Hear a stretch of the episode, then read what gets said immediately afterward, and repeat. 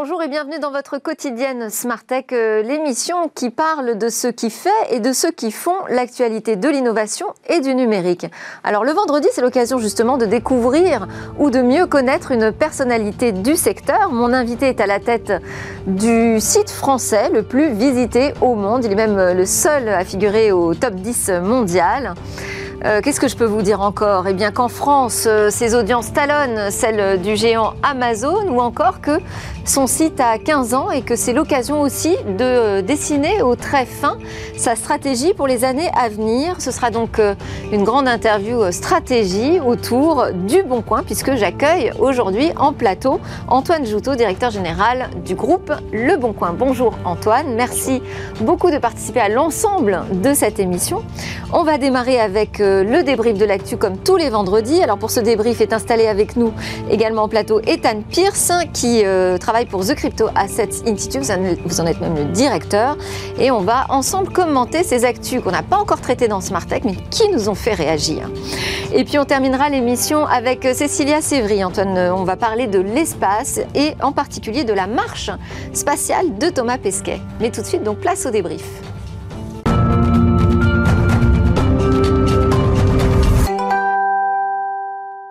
À la une du débrief cette semaine, on va parler de la vente aux enchères sous forme de NFT et bien du code source original du web, tout simplement. On va parler aussi de Quant euh, qui euh, se rapproche de plus en plus de Huawei et aussi des GAFAM, comme toutes les semaines, je dirais. Alors, pour débriefer, je voulais présenter rapidement dans le sommaire Ethan Pierce, associé et directeur du Crypto Assets Institute. Et nous retrouvons aussi en visio Mikim Chikwi, qui est PDG Europe, Afrique et Moyen-Orient de Weborama. Bonjour Mikim. Kim. Et bonjour, Ethan.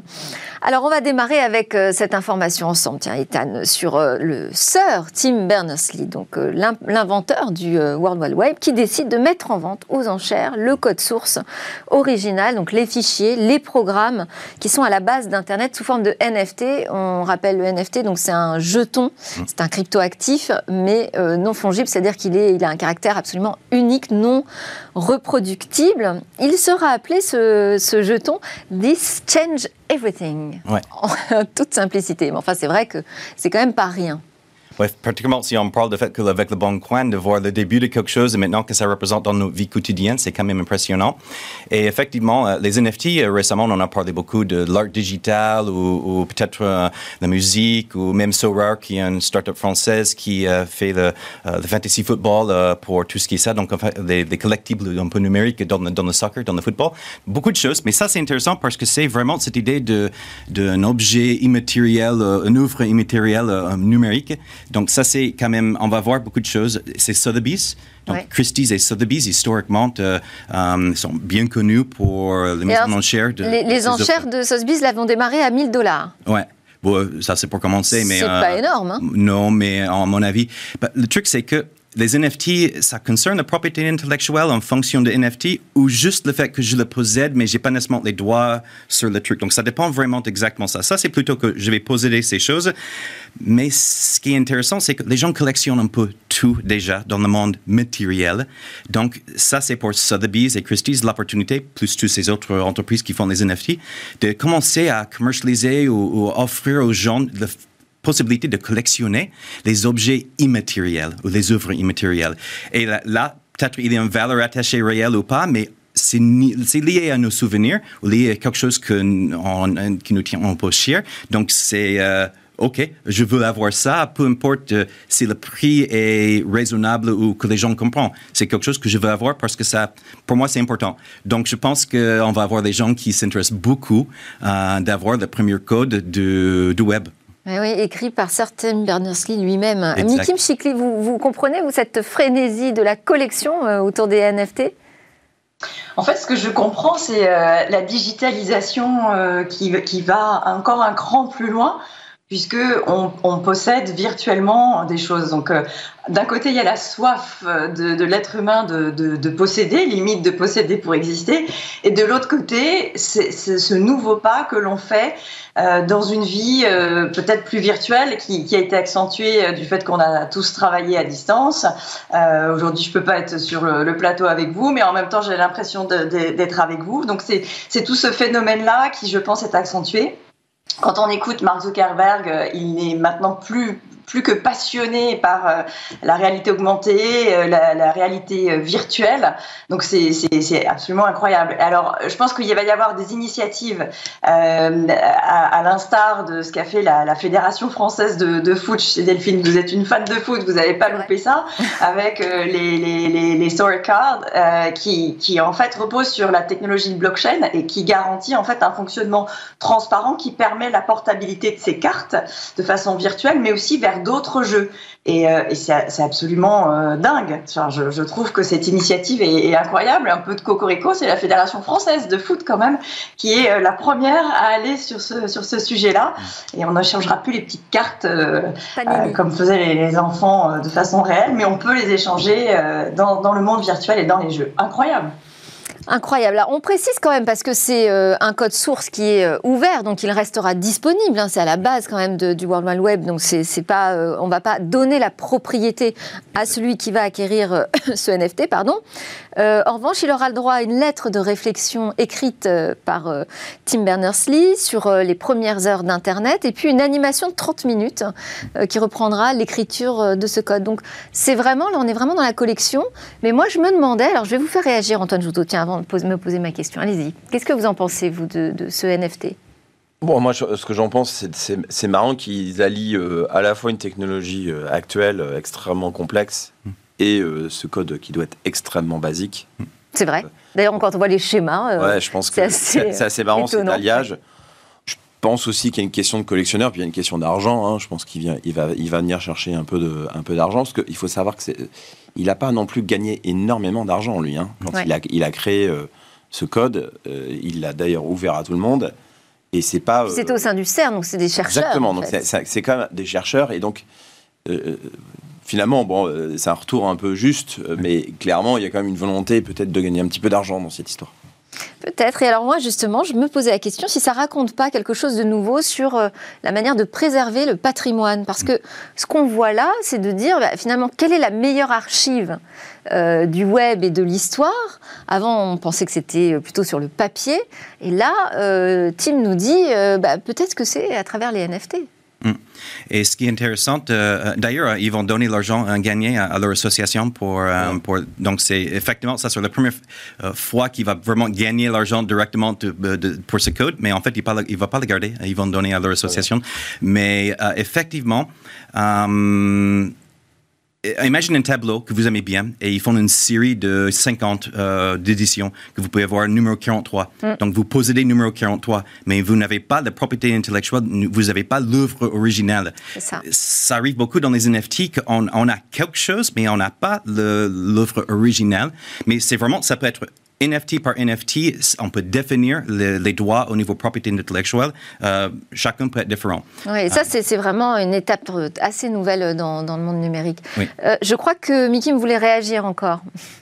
Je voulais juste réagir sur le fait que non, il ne veut pas gagner d'argent, mais, euh, mais, mais, comme l'a dit Ethan, ça va être versé à une association caritative et c'est tout à, son honneur, à ce grand homme. Alors, une association qu'il porte hein, autour aussi de l'avenir d'Internet, je crois. Hein.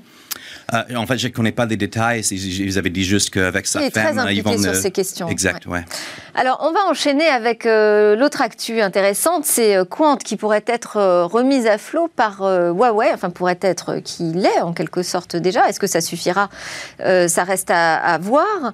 Huawei, il avait déjà choisi comme son moteur de recherche par défaut sur ses smartphones, et là, il s'agit en fait d'une émission d'obligation. Une réaction, Ethan?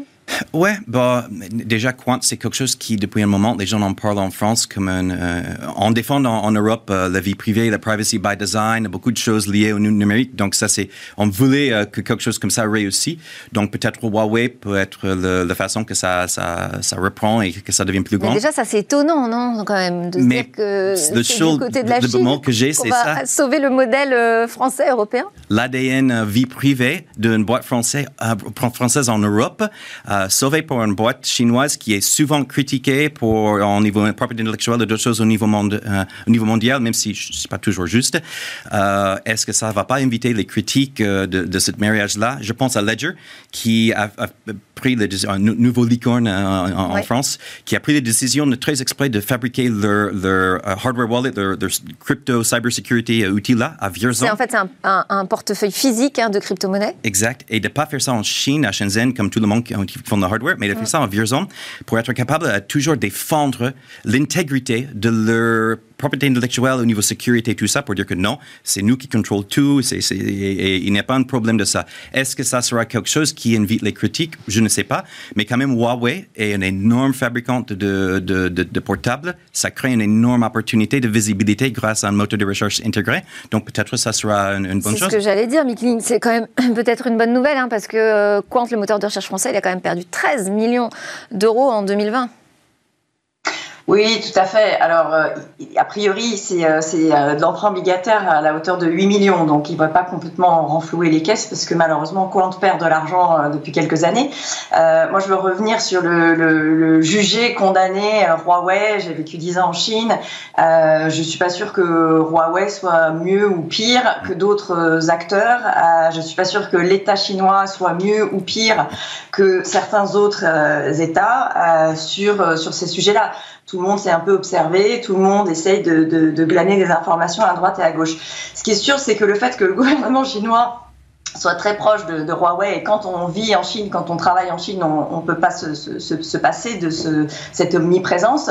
Euh, en fait, Huawei essaye de se défaire finalement, parce que ça le, dessert, essaye de se défaire de ça, parce que presque 60% de son business est fait en dehors de la Chine.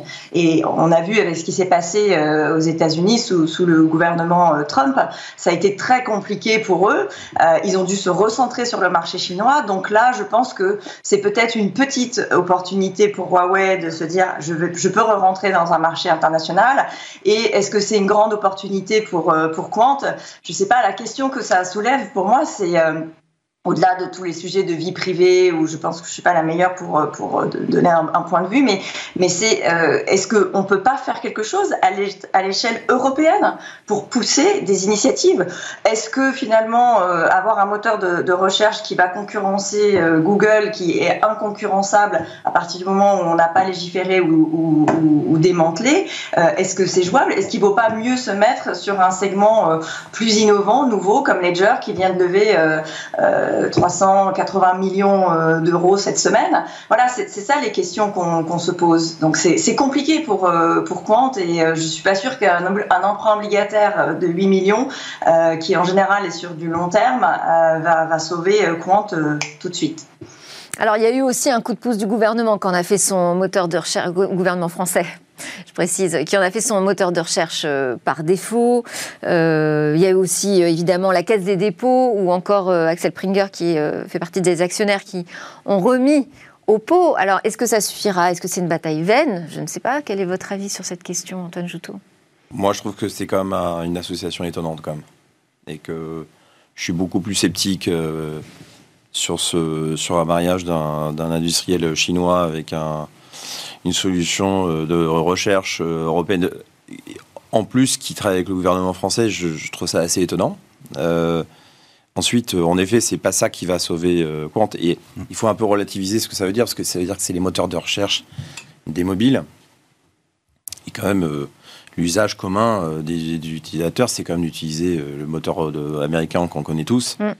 Donc je ne sais pas si ça va changer des parts de marché. Hein, vous voyez, c'est comme l'accès euh, au moteur et ensuite derrière, euh, il y a des chances que ça soit. Mais le problème de Huawei, c'est que justement, comme il est euh, sous le coup de sanctions américaines, il ne peut plus avoir euh, le moteur de recherche Google sur ses smartphones. Donc finalement, il n'a pas d'autre choix. Alors s'il a d'autres choix, hein, il pourrait en choisir d'autres. Euh, mais cette alliance, finalement, je dirais, ça tombe bien pour Quant. C'est peut-être l'opportunité d'arriver sur un nombre considérable de smartphones et de se faire connaître. Oh, Parce qu'on ne sait pas. En fait, ce qu'on ne sait pas, c'est est-ce que euh, ce type d'engagement va permettre à Huawei d'obtenir un droit de regard sur les activités de Quant. alors ça, il y a peu de chance. Ils vont être ça va être une brique, euh, un composant de, la partie software de, Huawei. Il faudra regarder d'ailleurs quelles sont les conditions commerciales derrière. Euh, parce que il y, a, cette émission d'obligation, mais derrière, euh, il y, a, certainement un contrat commercial qui a été signé. Je pense que celui-là est plus intéressant que la partie obligataire.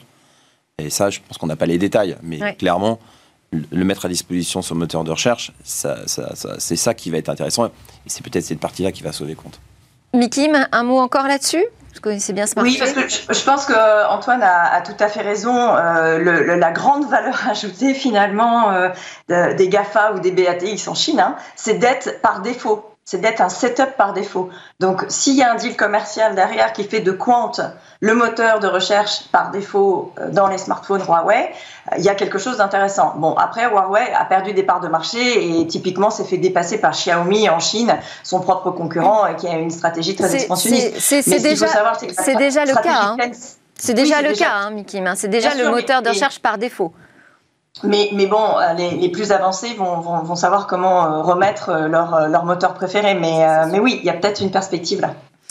Ok, on enchaîne avec euh, le grand salon. C'est la grand-messe de la tech euh, en ce moment à Paris avec Vivatech. Est-ce que vous y êtes allé, euh, vous êtes passé, Tan Oui, j'ai passé les deux premiers jours. Je vais retourner aujourd'hui. Et bah, pour moi, qui, la conférence, c'était une grande partie de ma vie un peu professionnelle. en 2019, j'ai fait 65 keynotes en 26 pays, donc j'étais un peu partout. J'adore ça, mais aussi beaucoup de mes amis sont un peu comme ça.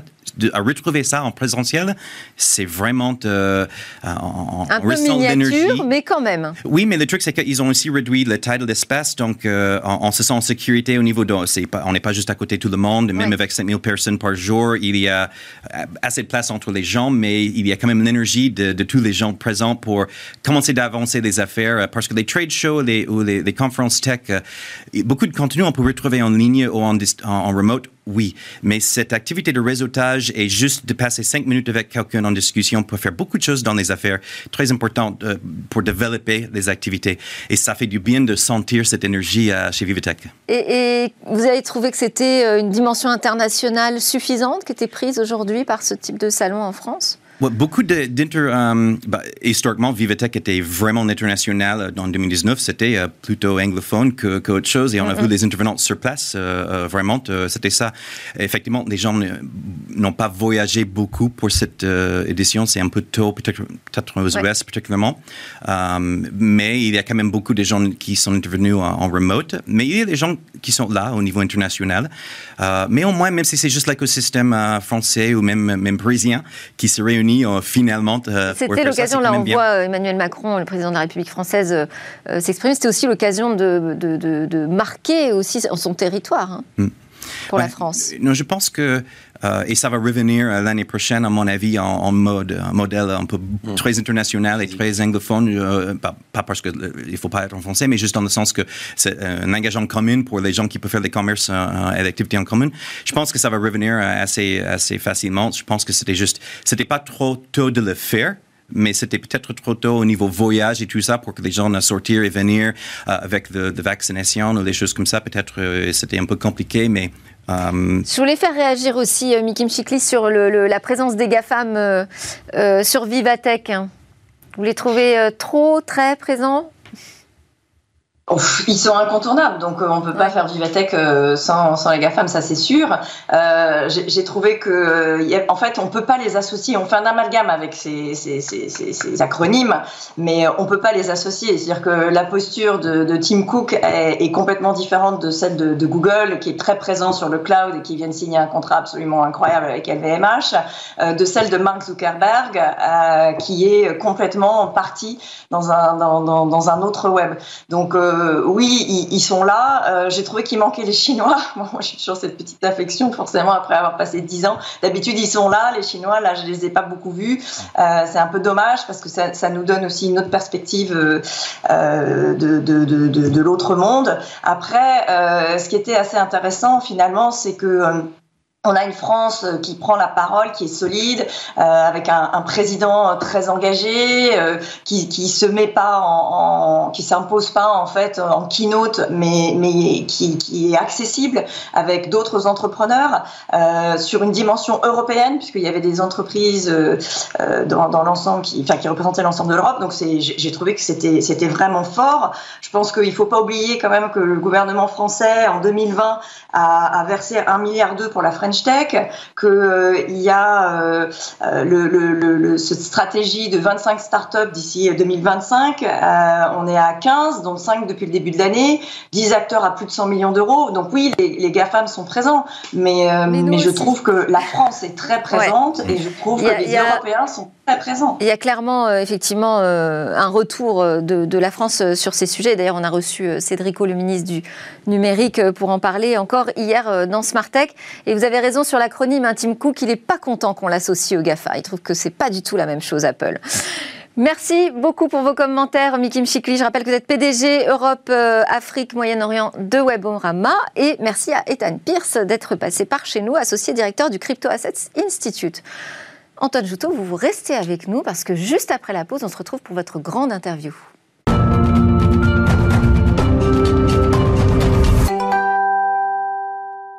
Vous regardez Smart Tech sur la chaîne Bismart et c'est l'heure de la grande interview d'une personnalité phare du e-commerce français, on peut même dire mondial, Antoine Joutot.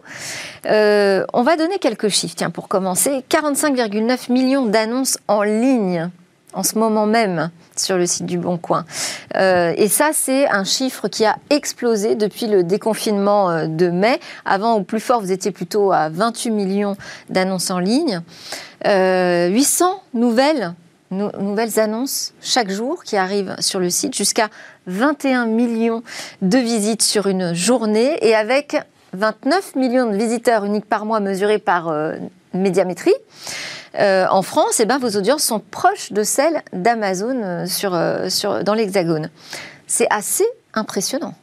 Oui, ouais, c'est des, des gros chiffres. Après, moi, je j'essaie de pas trop euh, y penser pour continuer, pour continuer à pas, pas supporter cette, cette volumétrie. Mais oui, c'est surtout le, révélateur d'un engouement des Français pour euh, l'achat d'occasion, pour, euh, pour à la fois gagner de l'argent, mais aussi mieux consommer.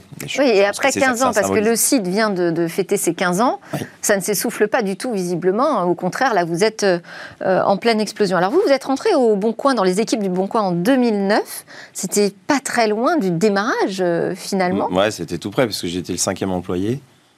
Je suis arrivé, c'était une, toute petite start-up, hein, avec quelques collaborateurs. Certes, deux grands groupes derrière qui, qui nous soutenaient, mais un, vrai projet d'entrepreneuriat où vos journées sont euh, la matinée, vous faites euh, des descriptions fonctionnelles, des maquettes, le midi, vous déjeunez avec les premiers clients, l'après-midi, vous faites de la compta, euh, et puis le soir, vous faites le support client jusqu'à 2h du mat. Et alors moi, je me souviens, j'avais fait une interview d'Olivier Isaac, donc le fondateur en France du Bon Coin. C'était assez étonnant parce que le Bon Coin, il nous a dit on est parti d'un truc simple, hein, c'est la carte de France. On s'est dit on va faire quelque chose de local, on met une carte de France, c'est tout vraiment une homepage qui était atypique à l'époque. Oui, c'était une, le concept vient de Suède euh, et euh, donc a été répliqué sur la France. Et l'idée de cette carte de France, c'est surtout de dire, voilà, c'est la géolocalisation qui était importante. Ouais. C'était de dire, ben, en fait, le, la bonne affaire est au coin de votre rue. Et c'était une, disruption, un changement de code par rapport à la vente entre particuliers, qui était plutôt porté par, euh, par eBay à l'époque, dans une vente aux enchères. Mm. Et un peu complexe. Un, peu, un petit peu complexe. Et, et donc, le Bon Coin est venu avec un concept ultra simple de vide-grenier de brocante en disant bah, la première chose que vous faites en arrivant sur cette carte de France, c'est vous cliquez où vous habitez et puis vous allez voir les produits de votre région. Et aujourd'hui, finalement, bah, le Bon Coin s'est transformé. 90% euh, aujourd'hui, euh, enfin, on a une application mobile et vous êtes, vous êtes automatiquement géolocalisé. Et finalement, c'est le même esprit. Euh, même si les modes d'achat ont changé, puisque vous pouvez faire de la vente en face à face, mais maintenant aussi, comme un e-commerçant classique, vous pouvez payer, vous faire livrer. Voilà, on a, on a suivi les aspirations des Français en, dans ces Alors, vous avez pris la relève euh, d'Olivier Zac qui est parti en 2015. Donc, euh, aujourd'hui, vous êtes à la, direction du groupe. vous avez dit que c'était un modèle suédois, mais euh, on va préciser quand même que Le Bon Coin appartient au groupe Adevinta qui est norvégien. Exactement, un groupe norvégien qui a, qui a la marque Adevinta, le groupe Adevinta a deux ans. Avant, on appartenait à Shipstead, qui est donc a été à l'origine du concept du Bon Coin. Euh, et on a un groupe européen et on est, on est coté à la bourse euh, d'Oslo. Voilà, donc, euh, et on a une structure, on est présent dans une dizaine de pays dans le monde. et le Bon Coin est un des gros assets, gros actifs du groupe, mais avec aussi une forte empreinte locale française, avec des équipes en France, une structuration française, un management français. Il y a combien de personnes aujourd'hui qui travaillent pour le Bon Coin? On est presque 1500. Donc on a, ça a beaucoup bougé par rapport. Dans un grand groupe, tout ça, ça me fait arriver à une annonce.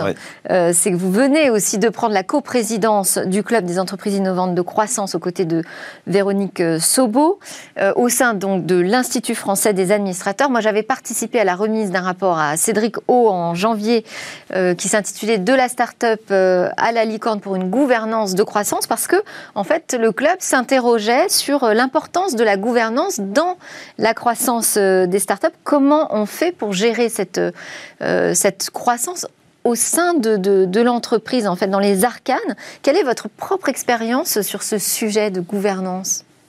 Bah, nous, nous, euh, nous, on a fait le, le, 5 personnes à 1500. Oui. Donc, euh, on a cette expérience-là. C'est pas juste un problème de RH, quoi, je veux dire. Non, c'est, en fait, c'est, une multitude de petits sujets.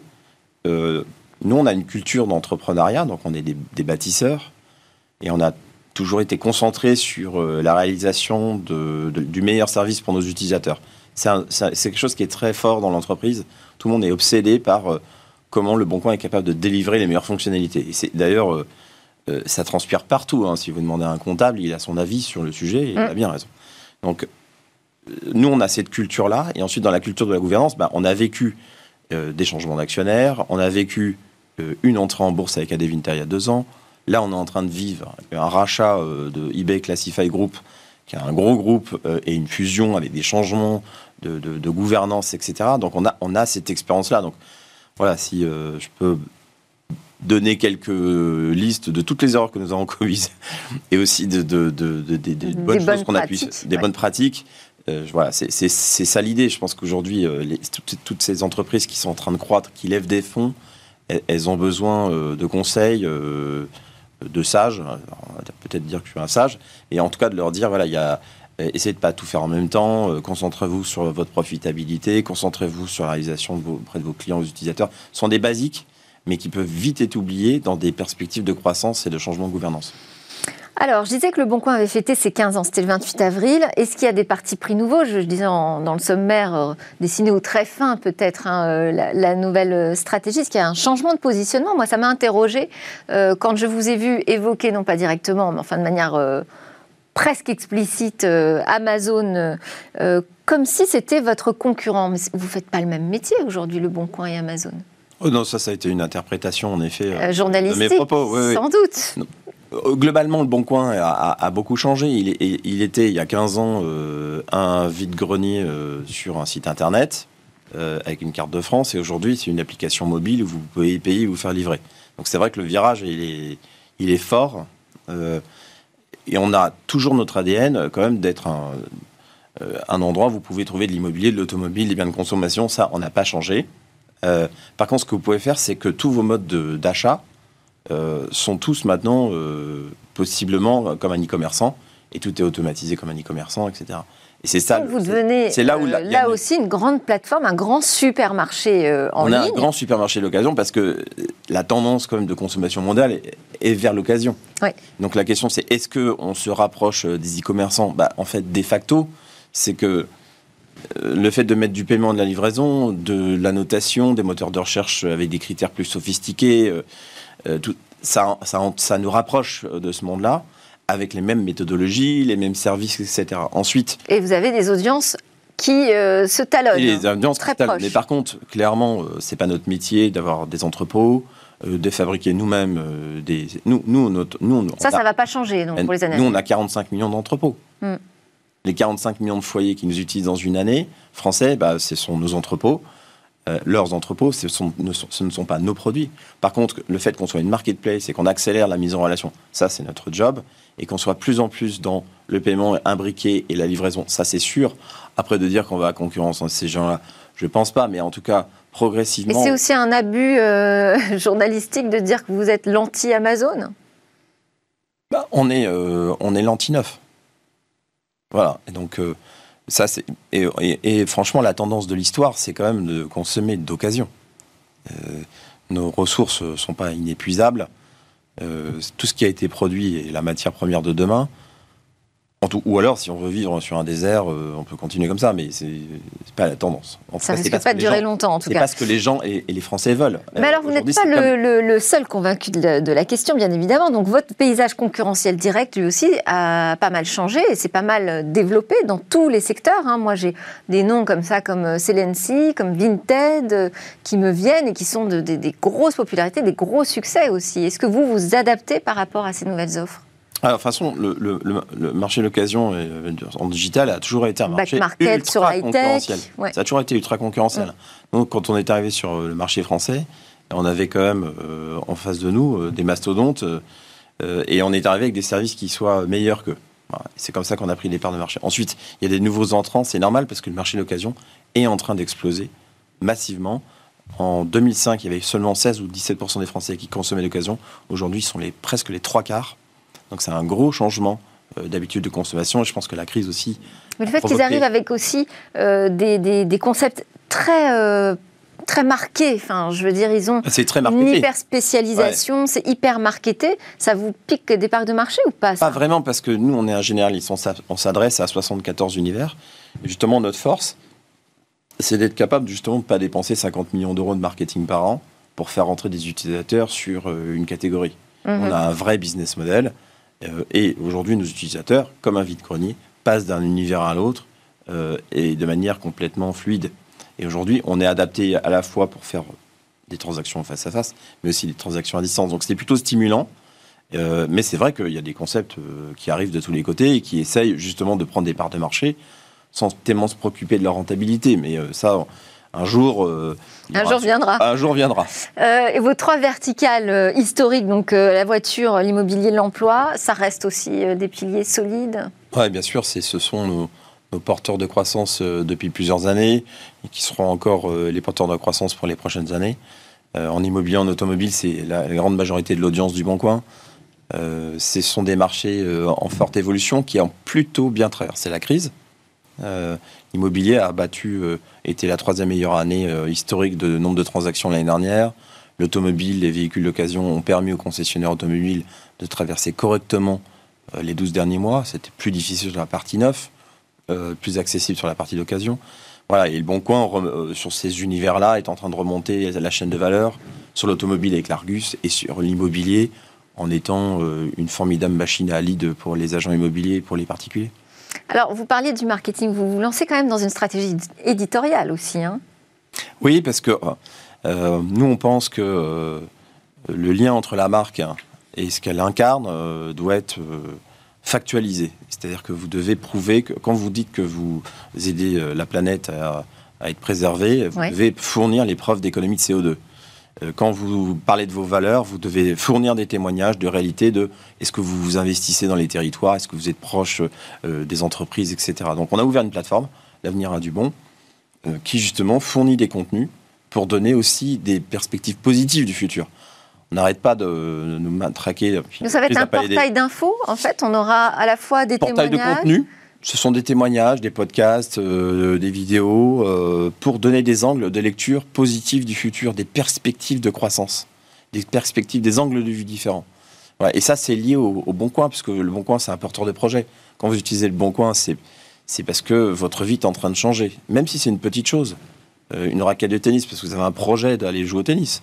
Un appartement, bon, ça, c'est plus Les gens qui vont sur le Bon Coin, ils vont pas chercher de l'information ils sont, dans une démarche plus utilitaire, tout Bien sûr, hein. c'est plus utilitaire, mais je crois que l'important, c'est de créer le lien justement entre cette utilité. Il y a une communauté en fait qui, euh, bah, Cette communauté, c'est la France. Autour de valeurs euh, communes. mais la valeur commune, c'est justement de compréhension, c'est des clés de lecture. Je pense qu'aussi, notre plateforme de marque et l'avenir qu'on a autour du bon euh, porte un message aussi différent et dynamique de ce marché. L'occasion est un marché de croissance. Euh, c'est pas un marché de décroissance, c'est un marché de création de valeur. Et donc c'est ça qu'on essaie de créer à travers cette plateforme. Il y a aussi le bon observatoire. C'est une démarche euh, open data, c'est-à-dire que vous allez mettre à disposition des infos que vous avez sur les ventes euh, pour les professionnels? Alors, le bon observatoire, c'est une plateforme qui retransmet, retranscrit la vision qu'on a, nous, de la consommation à travers les yeux du Bon Coin. et on a une vision dans certains univers très fidèles. En immobilier, en automobile, en emploi, on a tellement grossi, on est capable de donner des, photographies précises. Et en fait, l'idée, c'était de, c'est un peu une démonstration aussi de, savoir-faire, d'ouvrir ces données en disant aux professionnels, et pourquoi pas aussi aux particuliers, aux journalistes, aux médias, de leur dire si vous cherchez des informations sur ces segments d'activité, et ce sont des segments très importants pour les Français, eh ben, on est capable de vous les fournir. Et c'est aussi euh, une ouverture statistique bienveillante qui est de dire bah, ça donne des angles de, lecture de l'économie. Alors, on va terminer euh, cet entretien avec un format express. Je vous pose des questions courtes. On va aller très vite parce qu'on n'a plus beaucoup de temps. Euh, on va commencer par vos rêves, tiens, Antoine Joutot. Ah, mes rêves, moi, je, rêve d'un monde meilleur. Alors, évidemment, c'est, je ne veux pas sauver le monde, mais je rêve d'une meilleure consommation. Vos peurs? Bah, justement que ce virage de consommation ne se réalise pas. Vos interrogations? Comment y arriver? Euh, Comment y arriver? Parce qu'il n'y a pas de baguette magique. Est-ce que vous avez une idée fixe? L'idée fixe que j'ai, c'est la réussite du bon coin. Donc, euh, ça, les gens qui me connaissent, ils savent que je suis assez concentré sur le sujet. Et le futur, vous l'imaginez comment?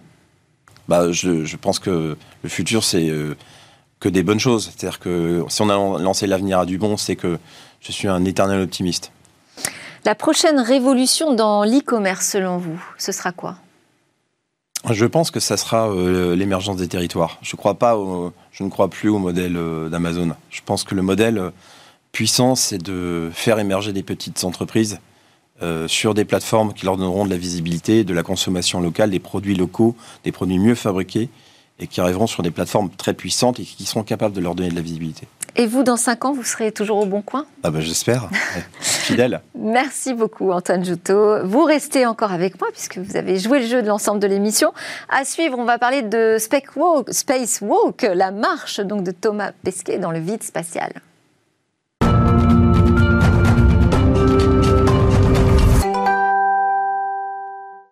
Bonjour Cécilia. Alors aujourd'hui, on va emmener nos spectateurs et Antoine Joutot, donc le directeur général du groupe Le Bon Coin, qui ne voulait absolument pas rater cette euh, chronique dans l'espace. Donc on va emmener tout le monde euh, près de la Station spatiale internationale. Oui, parce que mercredi, nous étions nombreux à regarder la sortie dans l'espace, dans le vide spatial euh, de Thomas Pesquet. L'astronaute européen, vous le savez, a rejoint la Station spatiale internationale il y a deux mois et c'était donc la 239e marche spatiale euh, dans l'histoire de la Station spatiale internationale. Regardez quelques images. Uh, Thomas Pesquet, uh, having arrived at the uh, work site where the ISS roll-up solar arrays are located, in this view from his uh, helmet camera, high-definition view. Jenny, is it, is it uh, something that we can break out at any point and leave the IOSA in whichever intermediate configuration we're in, but we have to get to a certain point with those getouts. Yeah, the heel seems secure. I'm sure Shane can have an eye on them, but it's still good. And uh, councils are covering the restraints. Then you have a Shane's PGT with the 5 12 inch global socket on uh, handrail 0013 on the tower, and I'll go ahead and retrieve my rod from that PGT.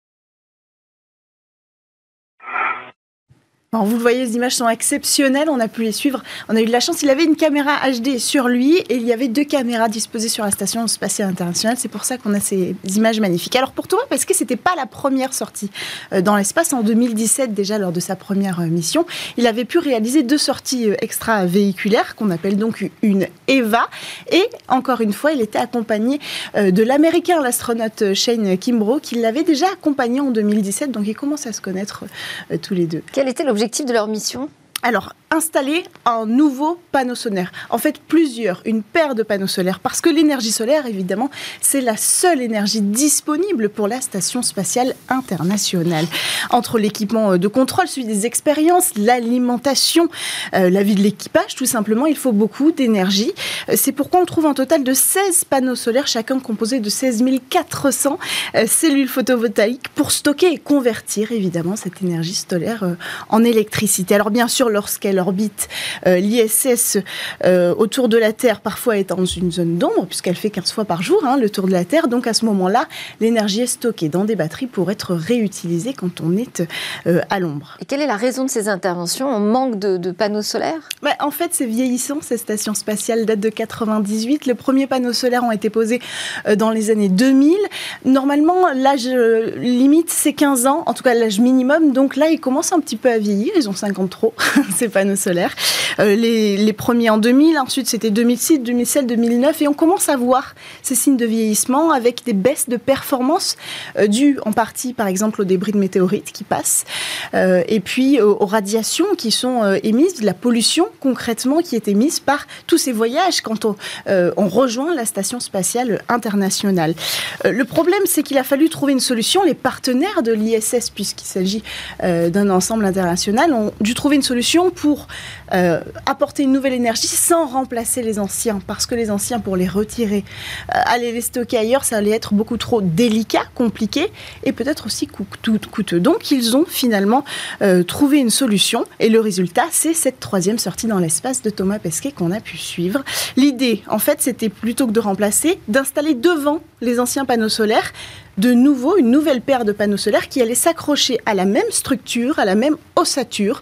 Donc en plus, on n'a pas besoin de recréer une ossature pour les supporter et on utilise ça. Ça s'appelle, ceux qui ont été installés, c'est les iRosa pour ISS Rollout Solaire Array.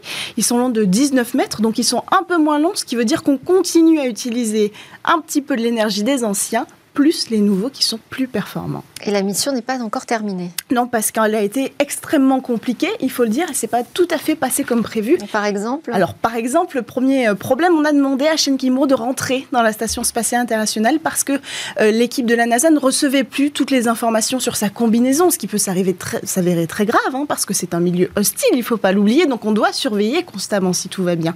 Donc, ils l'ont demandé euh, de rentrer pour faire une mise à jour, pour réinitialiser sa combinaison et son petit boîtier data concrètement. Pendant ce temps-là, Thomas Pesquet l'a attendu regarder sur les images, tout seul sur son bras robotique, le Canadarm, euh, sur lequel il était installé parce que c'est un vrai moment de solitude. C'est un vrai moment de solitude. On l'entend à un moment donné dire Sean, est-ce que, est que tu reviens Et donc il, il, a resté là-dessus. Ça, c'était un moment assez épatant. Ce bras articulé qu'il l'a déplacé comme ça euh, autour, autour euh, de la station alors, qu'est-ce qui va se passer maintenant? Alors maintenant, c'est la grande question. Ils vont devoir ressortir pour soit finir la mission, soit installer les prochains. Il était prévu qu'on installe encore deux paires de panneaux solaires. Donc c'est la NASA qui va décider de ça. On attend la réponse. Ce serait peut-être dimanche prochain. D'accord. Et la durée de cette mission, cette nouvelle mission? Alors cette nouvelle, on ne sait pas. Heures, Là, celle qui a duré, c'était 6-7 heures. Ah oui, c'est beaucoup ça, j'imagine. C'est énorme. C'est énorme. Ils sont rentrés épuisés parce que physiquement, c'est comme, euh, c'est l'entraîneur de Thomas Pesquet qui le disait, hein, c'est comme presser une balle de tennis pendant des heures et des heures, courir un marathon de 100 mètres pendant des C'est extrêmement éprouvant à cause du scaphandre, à cause des gants. Vous le voyez sur les images qui sont difficiles à manipuler. Euh, donc c'est une vraie épreuve physique. D'ailleurs, Thomas Pesquet l'a dit euh, en sortant que c'était magique et en même temps que c'était un vrai combat. Merci beaucoup, Cécilia Sévry. Antoine Juto, je pense que vous n'avez pas été déçu d'être resté pour euh, cette euh, chronique. Et en plus, on a eu des images incroyables. Donc, Antoine Joutot, directeur général du groupe Le Bon Coin, qui était avec nous aujourd'hui pour euh, la grande interview. Merci à tous de nous avoir suivis. c'est le week-end et un week-end un peu prolongé, je dois dire pour moi. Donc ce sera Cécilia que vous retrouverez lundi à la présentation. Je souhaite à tous un bon repos comme à Thomas Pesquet.